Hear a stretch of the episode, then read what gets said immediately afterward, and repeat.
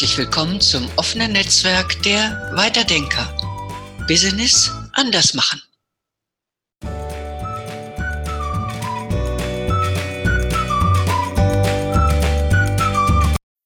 Hallo und herzlich willkommen zu einem neuen Podcast. Heute mit einer sehr interessanten Buchvorstellung von Michael Hübler.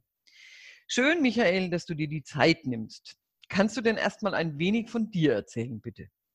Ja, hallo Sabine und hallo da draußen. Ich bin von Haus aus Diplompädagoge und arbeite seit etwa 13 Jahren als Coach, Trainer, Mediator und Autor. Mittlerweile, glaube ich, fünf Bücher oder so geschrieben. Und was ich so hauptsächlich mache, aktuell ist Führungstrainings. Ich würde mal so sagen, etwa 80 bis 90 Prozent. Der Rest sind ja, Teambildungen, Mediationen und natürlich Bücher schreiben, Coachings und so weiter. Ja, ach so, ja, das Buch, genau. Ja, genau. Äh, ja, das Buch, um das es heute geht. Äh, spannende Geschichte, so grobe Überschrift. Es geht um Schwarmintelligenz. Buchtitel heißt Die Bienenstrategie und andere tierische Prinzipien. Ist ziemlich druckfrisch. Ich glaube jetzt seit etwa vier Wochen oder so draußen.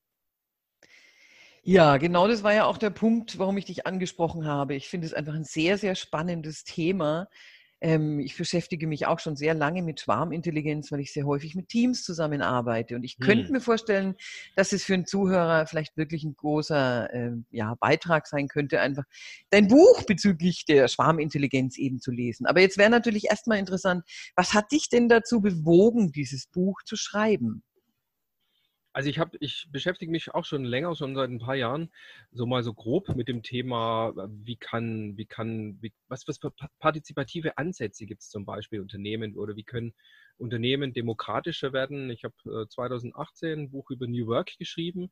Da ging es auch schon so grob drum, wie Mitarbeiter stärker beteiligt werden. So der Hintergrund ist eigentlich diese ganze Agilitätswelle, wo wir einfach in so einer komplexen Umwelt leben mit ganz komplexen Entscheidungen wo ich meiner Meinung nach finde, Unternehmen können es sich eigentlich nicht leisten, auf diese, diese, diese große Intelligenz der Masse äh, zu verzichten. Und es blieb mir aber irgendwie immer zu schwammig, also zu mhm. unklar, wo es heißt, ja, wir müssen die Leute beteiligen, aber dann mhm. stellt sich auch immer die Frage, wie kann denn das gehen? Und dann kommen ja auch Ängste auf, ja wie, dann sprechen die bei alle mit und äh, was ist, es gibt dann ein Chaos und so weiter. Und das habe ich mir intensiv beschäftigt, wie denn äh, beispielsweise im Tierreich, also da bin ich dann irgendwann mal auf das Tierreich gestoßen, wie die das da machen. Wie machen das Ameisen, wie machen das Bienen, wie machen das Vögelschwärme oder auch andere Tiere, die irgendwie zusammenarbeiten. Wie treffen die denn so kooperative Entscheidungen?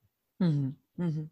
Ja, also du sprichst mir da aus dem Herzen. Es ist äh, wirklich so, eigentlich ist in den Firmen ja alles da. An Know-how, an mhm. Bereitschaft, an Motivation. Also von daher, ähm, da die Menschen, die das Unternehmen ja auch ausmachen, mehr zu äh, integrieren, halte ich einfach für eine ganz, einen ganz, ganz guten Ansatz.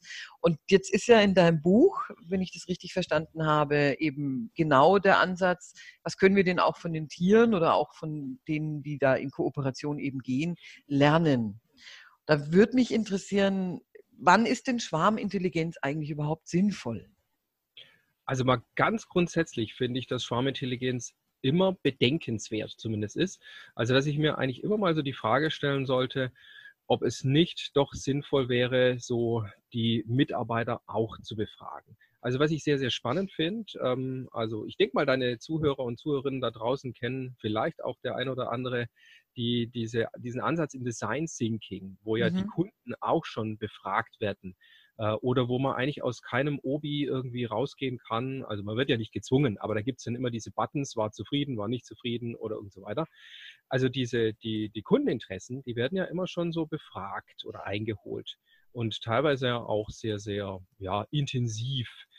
Und jetzt finde ich so paradox, dass dann aber häufig vergessen wird, dass es ja bei den Mitarbeitern auch ganz viel ja, Potenzial gibt. Ich meine, da arbeiten so viele Leute von oben, so hierarchisch gedacht, bis unten, so bis zum Pförtner, bis zur Putzfrau, bis zur Service-Dame äh, oder Serviceperson. Warum beteilige ich die eigentlich nicht? an irgendwelchen Kreativworkshops. Also so wie ich das so mitbekomme, heißt dann halt spätestens bei der Teamleitung ist Schluss. Ähm, dabei habe ich doch irgendwie alle möglichen Leute da dabei. Hm. Und deshalb finde ich es mal so grundsätzlich sehr, sehr wichtig, da mal überhaupt nachzudenken, ob ich da nicht, anstatt mal den Kunden, auch so die, die eigenen Leute befragen könnte. Und das ist so, so der eine Punkt. Der andere Punkt, äh, der mir, wo du meinst, naja, wann ist es denn eigentlich äh, sinnvoll, die Leute zu befragen oder die Schwarmintelligenz anzutriggern? Ich habe vorhin schon so kurz erwähnt, äh, mit diesen Ängsten, oh, dann spricht ja jeder mit da sollte man nochmal ganz genau reinschauen, was es denn eigentlich für Entscheidungen gibt, die so tagtäglich getroffen werden. Und äh, wenn man sich das anschaut, dann gibt es mal so ganz grundsätzlich vier verschiedene Möglichkeiten. Also es gibt ja, was passiert in Unternehmen, es gibt so ganz viele Routineentscheidungen. Also so die Auskunft am Service Point ähm, oder irgendwelche tagtäglichen Prozesse, die ablaufen. Wenn wir das jetzt alles umkrempeln würden, dann wird es, glaube ich, zu einem ziemlichen Chaos kommen. Mhm. Also deshalb ist es schon mal gut, äh, wenn man in Teams oder in Unternehmen reingeht und sagt, äh, ihr solltet ein bisschen schwarmintelligenter werden, denen so mitzuteilen, äh, es wird nicht alles sich verändern. Wenn man dann ein Stück weiter geht, dann gibt es komplizierte Entscheidungen in Projekten. Äh, meistens sind es dann Projekte, irgendein Expertenteam soll irgendein Produkt entwickeln oder es soll irgendeine Dienstleistung entwickeln, vielleicht eine neue, neue App für Kunden. Und da sehe ich so halb-halb. Äh, mhm. Da braucht es zwar Experten, aber manchmal auch so die Intelligenz der Masse. So eine kleine Story dazu, die ich vor einigen Jahren erlebt habe. Äh, ich nenne das so meine Ceranfeld-Geschichte. Ähm, ich war mal unterwegs mit, mit meinen Eltern und mit äh, meinem Bruder und seiner Familie. Also waren insgesamt äh, neun Leute. Und wir wollten Pfannkuchen backen äh, in so einer Ferienwohnung. Mhm. Das war eine dumme Idee, weil äh, wir wollten das auf einem Ofen, aus, auf einem Herd machen mit einem Ceranfeld. Und jeder, der das schon mal gemacht hat äh, und vielleicht weiß, jetzt auch so bildhaft sieht, aha, diese, diese äh, Regulationen, also diese, diese Drücker, ne, die sind nämlich nicht mehr außerhalb, sondern die ja. sind in dieses Feld eingebaut. Wenn man da spätestens nach einer halben Stunde weiterbacken will, verbrennt man sich die Finger. Mhm. Ich vermute, das waren Expertenteams, die das entwickelt haben, tolle Ingenieure mit maximal ein Kindfamilien. Ähm, sobald, wenn da jetzt irgendjemand dabei gewesen wäre mit, mit drei Kindern in der Familie, also so zum Thema Schwarmintelligenz und mehr Perspektiven reinbringen, dann hätte der wahrscheinlich gesagt, Leute, das ist Quatsch. Mhm. Das müssen wir irgendwie anders machen. Ähm, also so, es gibt zwar Expertenteams und die sind wichtig und äh, wenn ich jetzt anfangen würde, eine, äh, eine App zu programmieren, wäre das Blödsinn. Ja? Als Pädagoge ist halt nicht meine Domäne, aber manchmal braucht es halt nochmal irgendwie vielleicht eine andere Perspektive. So, das ist so die zweite Geschichte. Also Routineentscheidungen, komplizierte Entscheidungen. Da gibt es komplexe Entscheidungen. Komplex ist alles, was mit dem Menschen zu tun hat.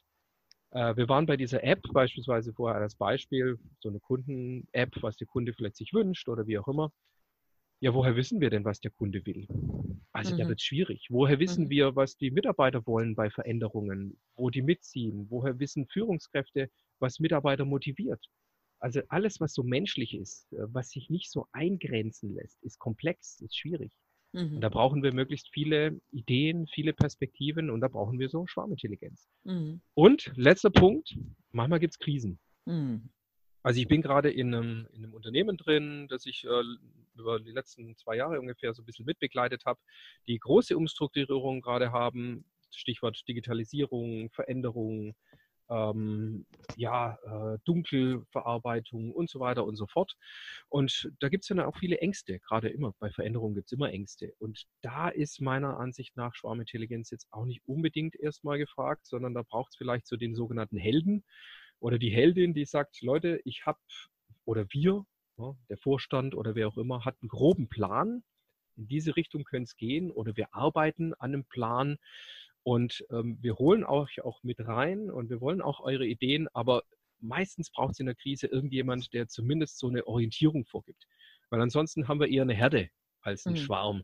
Und die gehen vielleicht dann auch, springen sie zur Not irgendwo runter. Ne? Mhm. Äh, eher nicht so günstig. Also die Leute brauchen da eher eine Orientierung bei Krisen. Ja? Yeah. Panik ist kein guter, äh, keine gute Möglichkeit, um gut mit äh, Krisen umzugehen. Ja, vor allen Dingen auch, äh, also Panik, mich erinnert das jetzt gleich an, an Lemminge, sag ich mal, die ja, da ja, genau. vom Felsen stürzen gemeinsam. Ja.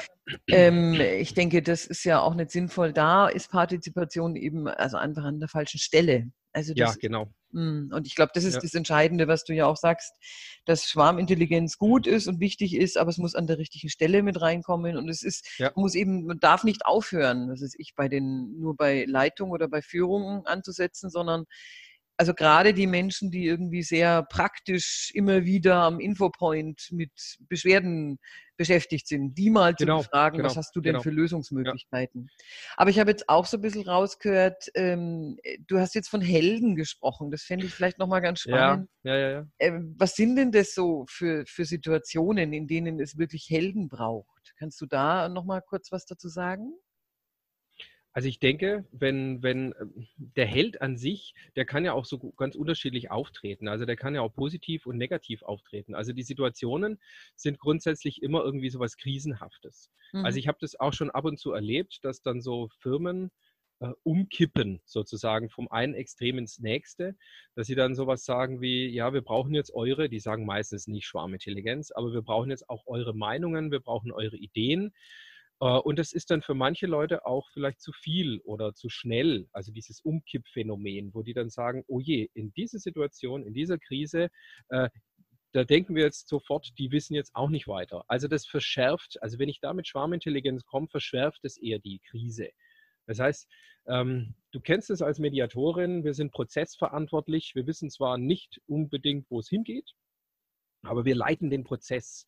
Und da sehe ich, äh, dass es eben auch wichtig ist, so ein, ähm, ein Held oder eine Heldin, ob das jetzt der Teamleiter oder der, der Bereichsleiter oder der Vorstand oder wer auch immer ist, der zumindest diesen Prozess durch eine Krise, durch eine Veränderung, durch eine Restrukturierung, Reorganisation durchleitet, prozesshaft, der dieses Vertrauen widerspiegelt oder rüberbringt. Ich weiß, wir kommen da gut durch, wenn wir irgendwie gut zusammenarbeiten. Und dieser Prozess, also diese, dieses Vertrauen in den Prozess, der kann dann auch wieder gut mit einer Krise umgehen. Oder der, der suggeriert dann den Mitarbeitern, der weiß, wo es ungefähr lang geht. Und im nächsten Schritt kann man dann eben auch die, das, was ich vorher als komplexe Entscheidungen genannt habe, dann kann man dann die Schwarmintelligenz auch wieder mit reinbringen. So im Sinne von, ich, ich leite den Prozess, das dauert so und so lang und äh, wir müssen gut aufeinander achten, wir müssen ähm, uns auch zuhören, meinetwegen, wie man es in der Mediation ja auch macht. Und äh, jetzt brauche ich aber auch eure Meinungen. Wo könnte es denn eurer Meinung nach auch hingehen? Dann fühlen die Leute sich auch geborgen. Was man häufig so auch negativ sieht, ist so diese, diese, ich sag mal, diese negativen Helden, die wir in der Politik kennen. Trump und Johnson und so weiter und so fort. Also die dann eben so eine Krise noch befeuern wo es dann eigentlich nur um Entweder-Oder-Entscheidungen geht. Und äh, solche Entweder-Oder-Entscheidungen sind nie, sind also, wir kennen das aus Stuttgart 21 oder Brexit oder was auch immer, das sind nie gute, gute Ratgeber für schwarmintelligente Entscheidungen, weil in Schwarmintelligenz geht es immer um Facetten. Es geht immer um, um komplexe, komplexe Entscheidungen, da geht es immer um Facetten, nie um, wir machen die App oder wir machen sie nicht, sondern eher darum, wie machen wir sie? Was will der Kunde wirklich? Also um keine Ja-, ja oder Entscheidungen oder Entweder-Oder-Entscheidungen. Sowohl als auch fällt mir ah. da immer ein. Ja, sowohl als auch, genau. Mhm. Ja, mhm. ja. Jetzt würde mich mal interessieren, äh, du beschreibst ja in deinem Buch ähm, ja von mehreren Tieren eben, was wir denn da so davon lernen können. Ähm, wann ist denn eigentlich, also was hast du denn da so für konkrete Tipps vielleicht von den Bienen oder von wem auch immer? Von den Bienen oder wie auch immer, ja. Also was können wir grundsätzlich lernen? Also ich habe so, ähm, seitdem ich mich damit beschäftige, ja eben auch über dieses Buch zum Thema Schwarmintelligenz und wie machen das so die, die Bienen oder eben auch andere Tiere, habe ich so für mich so rausgefunden, naja, die, die müssen das ja auch machen, weil sie in einer feindlichen, und das ist ja dann eben auch wieder eine komplexe Umwelt, überleben müssen. Ja? Die haben jetzt keinen Rettungsschirm oder so, sondern die, die, die müssen einfach. Und das finde ich schon mal der Gedanke sehr spannend zu übertragen auf Firmen, dass die das machen müssen. Und da kann man so einige Prinzipien einfach auch übertragen. Mal so ein Be Beispiel von den Bienen. Äh, bei den Bienen gibt es ja sowas wie so einen Schwänzeltanz. Ich glaube, mhm. das haben bestimmt schon einige Leute gehört. Wie funktioniert das? Mal so ganz grob am Reißbrett. Äh, da fliegen erstmal so, so sozusagen die, die, die Vertrieblerbienen irgendwie so. Die fliegen raus. Also so kleine Gruppeneinheiten. Und die untersuchen irgendwelche Orte.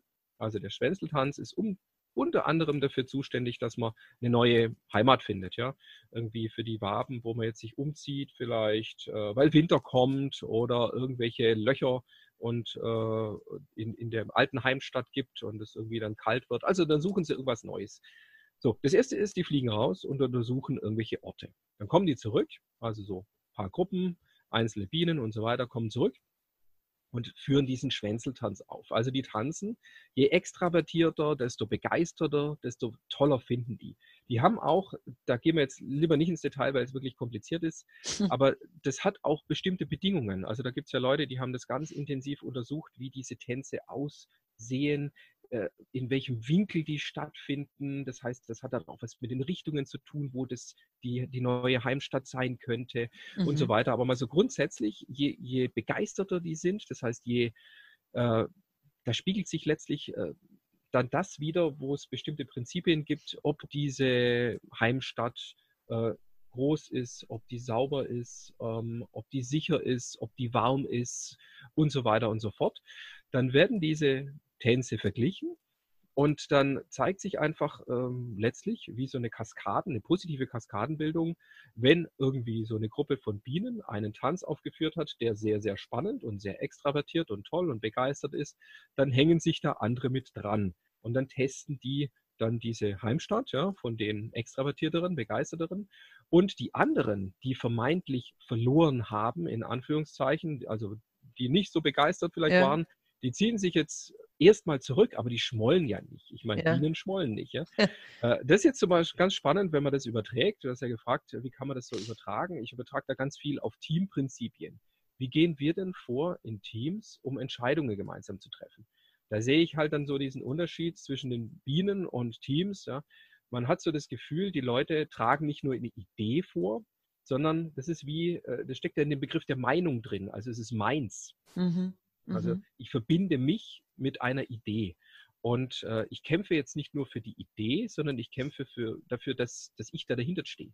Das heißt, wenn eine Idee nicht genommen wird da, oder, oder schlecht bewertet wird, wie bei den Bienen halt so, wo die nicht so toll getanzt haben, dann sehe ich das häufig auch persönlich. Und da mhm. fände ich spannend, diesen Gedanken mal von den Bienen zu übertragen und sagen, nee, es geht um die Idee. Es geht ja bei den Bienen darum zu überleben. Ne? Und aber bei Teams, ja, geht es ja auch irgendwie drum, dass eine Idee überlebt. Also das mhm. mal zu trennen. Und in diesem Sinne gehen ganz viele ähm, Prinzipien oder auch ganz viele so, so, ja, sagen wir mal, Prinzipien der Zusammenarbeit oder der Entscheidungsfindung oder der Kreativität äh, über. Die übertrage ich dann einfach in meinem Buch auf mögliche Prinzipien, wie denn Teams besser miteinander umgehen können, besser Entscheidungen treffen können oder kreativer sein können. Mhm. Mhm. Spannend. Das heißt aber auch, also jetzt in deinem konkreten Beispiel hier mit dem Schwänzeltanz, ähm, eben nicht äh, zu schmollen, wenn meine Idee nicht ja. genommen wird, sondern tatsächlich zu sagen, okay, die andere Idee, die App so und so zu gestalten, ist besser. Also ja, von genau. daher, die dem ja, Kunden genau. eher gerecht. Aber vielleicht kann ein Teil von dem, was ich eingebracht habe, trotzdem mit einfließen, weil das ergänzt und komplettiert es vielleicht zum Beispiel. Also von der Haltung eine andere einnehmen. Genau, von der Haltung. Mhm eins meiner äh, auch sehr, sehr gerne zitierten Beispiele, wenn ich Führungstrainings mache, ist, wie, wie, wie ist denn die Funktion der Königin bei den Bienen? Das finde ich auch extrem erhellend. Also die Königin, wenn die da ist, wenn die, wenn die gesund ist, dann, mhm. dann, dann strömt quasi so ein Duft durch die ganzen Waben, so nach dem Motto oder so die Nachricht ist, ist alles okay, ich bin gesund, mach doch keine Sorgen. Aha. Ähm, finde ich, die macht aber eigentlich nichts. Also mhm. das finde ich eine schöne Führungs, vielleicht so Führungsmetapher oder so die Idee von Führung, präsent zu sein, da zu sein, jederzeit vielleicht auch potenziell eingreifen zu können, aber eigentlich sich zurückhalten. Ne? Das ist letztlich aber auch wieder ein ganz, ganz modernes Führungsverständnis. So im Sinne von, äh, ihr löst, ihr habt alle eure Rollen. Es gibt die Drohnen, also die Arbeiterbienen und die die die neue Königin vielleicht hochpäppeln und so weiter. Es ist alles, die ganzen Rollen sind bedient oder auch so Verteidigungsbienen, falls mal Angriff gibt. Mhm. Ähm, und die Königin ist einfach nur da, die ist präsent.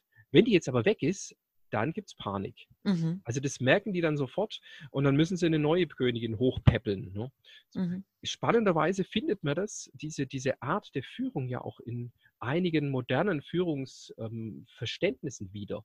Es gibt zum Beispiel, ich bin da so drauf gestoßen, wie heutzutage in, in der Industrie, so an so, so äh, Fertigungsanlagen äh, geführt wird. Da gibt es das sogenannte Shopfloor-Management. Da laufen die Führungskräfte, die Teamleiter erstmal morgens, so zum Beispiel von 9 bis um 11 rum, vielleicht mhm. mit einem Kaffee in der Hand, ganz locker und fragen die Leute, wie geht's euch? Äh, habt ihr irgendein Thema? Habt ihr Probleme? Kann ich euch helfen? Wenn nein, bin ich schon wieder weg. Mhm. Und wenn ja, bleibe ich mal da und arbeite ein bisschen mit. So in der Art. Mhm. Und damit ist der, damit ist der Teamleiter einfach sehr präsent, sehr da. Es heißt auch nichts mit Kontrolle zu tun, sondern einfach nur mit, mit einer dienenden Haltung. Ne? Ja. Das, das ist sehr ganz, ganz ähnlich, finde ich, wie bei der Bienenkönigin. Mhm. So diese, diese, diese Demut ein Stück weit. Die kriegen das eigentlich ohne mich hin und aber ich muss schon präsent sein, ich muss schon irgendwie da sein. Mhm. Ja, wie du ja vorhin so, so, gesagt hast, also gerade in Situationen, die dann eben krisenhafter werden. Äh, ja. Also wenn es mhm. darum geht, Licht am Ende vom Tunnel zu sehen, da ist ja, denke ich, dann Führung besonders wichtig, Orientierung zu geben und sowas. Also das heißt, da wird die Königin gebraucht oder der König. Da wird sie dann wieder gebraucht. Also es gibt keinen kein Umzug ohne die Königin. Die, mhm. die ist dann wieder, die wird dann quasi in, in, unter die Fittiche von den anderen genommen. Die geht dann nicht vorne weg, sondern die muss ja geschützt sein. Ähm, also da dreht sich fast schon so ein bisschen um, dass die, die, wenn wir das jetzt auf, auf unsere Teams übertragen, dass man sich auch um seine Königin kümmert, sozusagen. Mhm. Das zeigt aber natürlich auch, dass jetzt, äh, also ich nehme das so ein bisschen spielerisch, anekdotisch in meinem Buch gehe ich das an, äh, schön. um einfach so in, in ja, mhm. ich, ich fand es auch selber sehr spannend, ja, mit diesen Themen zu beschäftigen. Schön. Äh, aber das lässt sich natürlich nicht eins zu eins übertragen. Ja? Mhm. Ich meine, wo manchmal finde ich es schon auch tatsächlich überlegenswert. Ich meine, da machen sie es dann tatsächlich so, wenn die Königin schwächelt, dann wird die einfach abgesägt. Dann werden neue Königinnen hochgepäppelt, mhm. die sich dann beweisen müssen. Ne? Mhm. Ähm, also sozusagen die Hebammenbienen, die kümmern sich dann um drei neue potenzielle Königinnen. Die werden dann gefüttert mit Gelee Royal, so heißt es, mhm. bis sie quasi so dick sind. Das sind ja, das ist ja auch interessant. Das sind ganz normale Bienen, mhm. so, die dann später zur Königin gemacht werden. Also man wird nicht, man kommt nicht als Königin auf die Welt. Mhm, okay. Man kommt auch nicht als Führungskraft auf die Welt, mhm. sondern das ist eigentlich so, das ist ja dann auch wieder schön übertragbar. Das ist etwas, wo man sich beweisen muss, ein Stück weit. Oder eben, und da ist es dann doch wieder übertragbar, äh, habe ich immer mal wieder mit dem Thema Respekt auch, ja, wie, wie funktioniert Respekt in der Führung? Ne? Das, be das bekomme ich ja nicht einfach so, sondern das muss ich mir so ein Stück weit erarbeiten. Ja? Das mhm. bekomme ich dann von meinen Teamkollegen. Aber das ist eigentlich, das ist ja keine Einbahnstraßengeschichte, sondern das ist ein Nehmen und Geben. Mhm. Ich glaube, das ist auch was, was du gerade ansprichst, Michael. Das ist auch was sehr Entscheidendes. In einem neuen Führungsverständnis ist es eben wirklich keine Einbahnstraße, sondern es ist, äh, die Führungskraft ist wichtig und auch nach wie vor wichtig. Es braucht ja. Führung, es braucht Orientierung, aber es ist eben eine andere Form der Führung, weil es ein Geben und ein Nehmen ist. Also das ist ja. wirklich nochmal was sowas. Also da können wir, glaube ich, wirklich ganz, ganz viel von den Tieren lernen. Jetzt ja. würde mich natürlich interessieren, ich habe ja immer so den Blick irgendwie vielleicht auch von dem Zuhörer nochmal, ich, was gibt es denn vielleicht noch für andere Beispiele als die ja. Bienen, die du in deinem Buch benannt hast? Ja, genau. Äh, ich habe ich hab tatsächlich aufgrund dieses Begriffs Schwarmintelligenz mit Schwärmen angefangen, habe auch so, da gibt es so drei, drei Bücher, zwei, drei Bücher gibt es, die sind schon ganz gut und habe dann aber auch schnell festgestellt, dass, dass die, unsere Teams so komplex sind und dass man jetzt auch nicht nur mit Schwarmintelligenz arbeiten kann oder von Schwarmintelligenz sprechen sollte, sondern dass es eben auch andere Aspekte, andere Teams gibt. Ich meine, es gibt Leistungsteams, es gibt harmonische Teams, es gibt Teams, die eher so auf Status, im Status äh, unterwegs sind. Also wenn man zum Beispiel an Banken denken. Äh, und, und entsprechend kam ich dann so drauf, dass die Geschichte mit Schwärmen doch auch ein bisschen kurz greift, wenn ich das tatsächlich auf Teams übertragen möchte und bin dann auf ganz viele andere Symbiosen gekommen. Ich meine, eigentlich ist so der Grundgedanke in meinem Buch, dass wir nur, dass wir nur überleben können oder auch nur kreativ sein können und gute Entscheidungen treffen können, wenn wir uns auf solche Symbiosen einlassen. Und das gibt eben ja auch so den Grundgedanken, wenn man mal ganz weit zu den schwarzen Rauchern, also noch bevor es den Menschen gab, so in den Urzeiten zurückgeht, irgendwo ganz, ganz tief im Ozean, dass es da schon so Symbiosen gab mit Bakterien und so weiter und so fort. Ähm, ein, ein Beispiel, neueres Beispiel, das vielleicht auch nochmal deutlich zeigt, was dieses Buch machen könnte. Für mich so, so als Hintergrund, äh, ich sehe die Welt mittlerweile ein bisschen anders, mhm. dadurch, dass ich mich mit den Themen beschäftigt habe. Ein Beispiel, wenn ich jetzt durch den Wald laufe äh, und ich sehe so einen Baum von Ameisen befallen, dann sehe ich den mittlerweile anders. Äh, mhm. Äh, früher hätte ich gesagt, oh, der arme Baum. ich bin kein Biologe, also Biologen, für Biologen wird es nichts Neues sein, aber ich glaube, für viele Leute, die sich noch nicht so damit beschäftigt haben, ist es tatsächlich was Neues, wie denke ich für mich auch. Ähm, mittlerweile weiß ich, das ist eine perfekte Symbiose. Natürlich, die Ameisen schröpfen den Baum irgendwie, die ziehen dem äh, Glucose oder was auch immer für leckere Stoffen, Stoffe raus. Aber dadurch, dass dieser Baum, Akazien beispielsweise, befallen ist von Ameisen, gehen eben auch andere Fressfeinde nicht auf diesen Baum los. Das heißt, mhm. irgendwie, wenn das, wenn man jetzt irgendwie jetzt nicht bei uns, ja, da gibt es jetzt keine Elefanten oder so, äh, aber wenn man da irgendwie in einer bestimmten ähm, Klimazone ist, wo es dann eben auch zum Beispiel Elefanten gibt, dann gehen die da nicht ran, mhm. weil die Ameisen da sind. Das heißt, der Baum ist gleichzeitig, wird durch diese Ameisen irgendwie, der leidet ein bisschen, aber es ist eben sozusagen auch ein gutes Leiden. Das übertrage ich in meinem Buch jetzt wieder als, als Metapher um mal so drüber nachzudenken, wie ist es mit unseren Kooperationspartnern oder wie ist es mit irgendwelchen Teamtypen, die vermeintlich nervig sind? Mhm. Ist es eigentlich vielleicht nicht sogar ein gutes Nerven, das uns irgendwie weiterbringt, das uns vielleicht gar nicht so sehr schadet, wie wir denken, sondern uns vielleicht zwingt, uns mit bestimmten Dem Dingen zu beschäftigen, mit, mit Themen, mit Konflikten zu beschäftigen. Mhm. Also es gibt in meinem Buch auch so eine Typologie, da schweife ich dann ein bisschen ab von, von dieser Umweltthematik von Pflanzen und Tieren, eine Typologie über Team, Teamkollegen oder Team, ja, bis hin zu Konflikttypen, ähm, weil ich das spannend finde, das dann eben auch ein Stück weit damit reinzubringen. Und wenn wir an Nörgler denken, dann bringen die uns ja eigentlich auch weiter, obwohl die nerven, aber die bringen uns ja ein Stück weit auch weiter. Also wie so Ameisen quasi, die mhm. vermeintlichen Befall sind, aber eigentlich dann doch auch wieder positiv. Schön. Das heißt aber, ich höre jetzt so raus, äh, es lohnt sich total, dein Buch zu lesen, weil ich kann ganz viel für mich, äh, für mein Team, äh, aber auch so, also wirklich mal noch zu hinterfragen. Ich kann dazulernen, ich kann vielleicht einfach eine andere Perspektive nochmal einnehmen. Jetzt hast du auch erzählt, und das fand ich jetzt auch ganz spannend, irgendwie von Sandtigern erzählt. Das fände ich auch noch spannend. Magst du das vielleicht also, nochmal? Ja, ja, vielleicht eine Geschichte noch zum Schluss. Also das finde ich auch eine, wenn man es als Symbiose betrachtet, eine etwas größere Symbiose und das ist tatsächlich auch etwas, wo mich sehr, sehr ins Schmunzeln und ins Nachdenken gebracht hat. Also ich habe das einfach, wie gesagt, gestartet mit äh, Schwarmintelligenz, sondern das wird es immer weiter und weiter und ich habe dann nur noch biologische Bücher gewälzt und, und äh, dachte mir, mein Gott, ist das spannend, was es da mhm. draußen mhm. alles gibt. Mhm.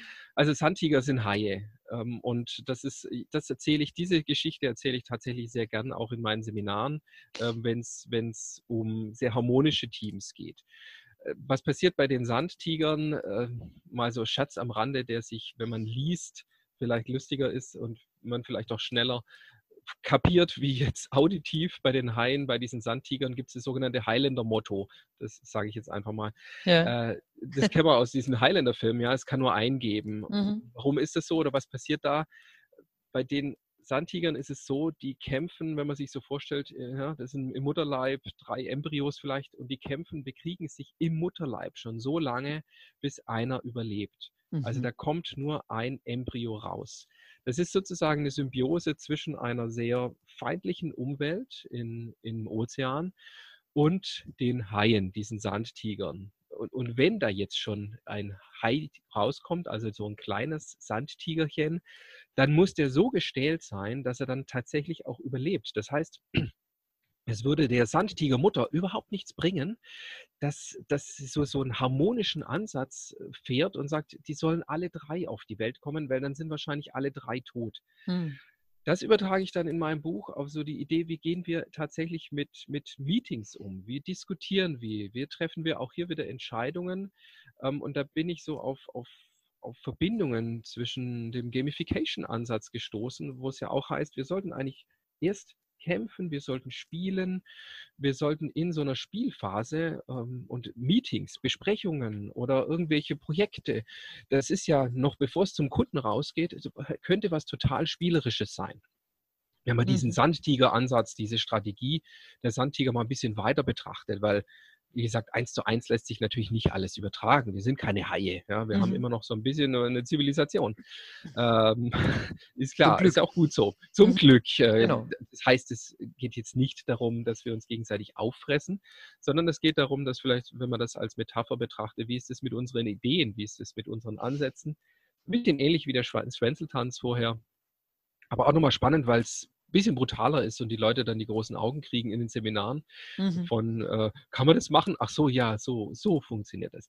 Konkret, man sollte Ideen vorher wirklich auskämpfen in so einer spielerischen Phase oder auch in einer kämpferischen Phase in Besprechungen und erst die Leute dann rauslassen, wenn es klar ist. Mhm. Also wenn ich dann zum Kunden rausgehe, übertragen, ja, zum Ozean rausgehe, dann sollte es klar sein und dann sollte es auch spruchreif und fix sein und dann sollte ich da nicht rumeiern. Also ich kann keinen Betriebler mit einer halben Idee rauslassen, mhm. sondern das muss im Gespräch passieren. Oder auch, wie laufen Mitarbeitergespräche ab? Ähm, so wie ich das damals erlebt habe, so Mitarbeiterjahresgespräch, ist es manchmal auch so ein Nicht-Angriffspakt.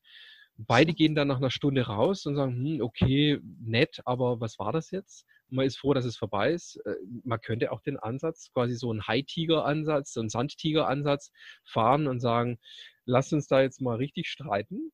Und wenn wir dann nach einer Stunde rausgehen, wissen wir, um was es geht. Ne? Und es mhm. hat uns dann tatsächlich auch weiterentwickelt. Von daher finde ich auch den Ansatz extrem spannend in der mhm. Übertragung. Mhm. Als Idee, als Metapher. Was yeah. fangen wir damit an? Wow.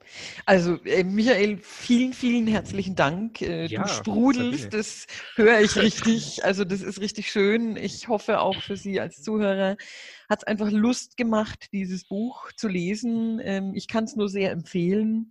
Und ich mag dir jetzt einfach nochmal zum Abschluss ähm, das, das Schlusswort geben, Michael. Ja, ich kann es natürlich, was soll ich anders machen? Ich kann es natürlich auch empfehlen, aber äh, ja, ich, ich glaube, wenn ich nicht sprudeln würde, dann würde ich es auch nicht gut machen können. Also ich ist tatsächlich so, ich schreibe meine Bücher eigentlich auch viel für mich, weil ich es spannend finde und finde es dann schön, wenn die Leute das auch spannend finden. Das ist für mich dann auch so, so eine große Bestätigung letztlich.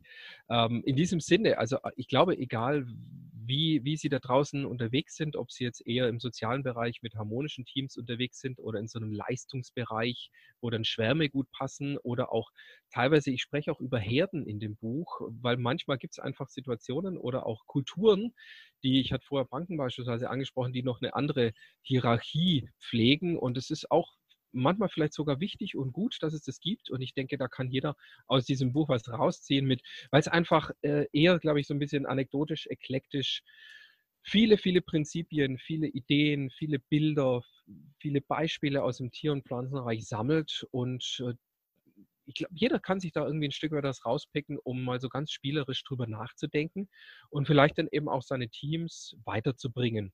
Gerade wenn es so ja, wir leben in so einer komplexen, agilen Welt und wir brauchen da die Schwarmintelligenz und wir brauchen aber bei den Symbiosen irgendwie alle Leute. Wir brauchen alle Perspektiven. Hm. Und von daher ist es so mein Ansatz auch mit dem Buch gewesen, da, da vielleicht so ein Stück weit auch spielerisch lustvoller, spannender, kreativer damit umzugehen und nicht die Leute gleich in Schubladen einzuteilen, sondern mit so was Bildhaftem, Anekdotischen zu arbeiten. Ja, und wer mehr wissen will, ähm, ich, du blendest ja, denke ich, oder du, du bringst ja dann meine Kontaktdaten kann mich gerne kontaktieren zum Thema Teambildung oder Führungstrainings oder dann kann man da gerne noch, gehe ich gerne in die Tiefe mit Ihnen oder begleite Sie. Danke fürs Zuhören.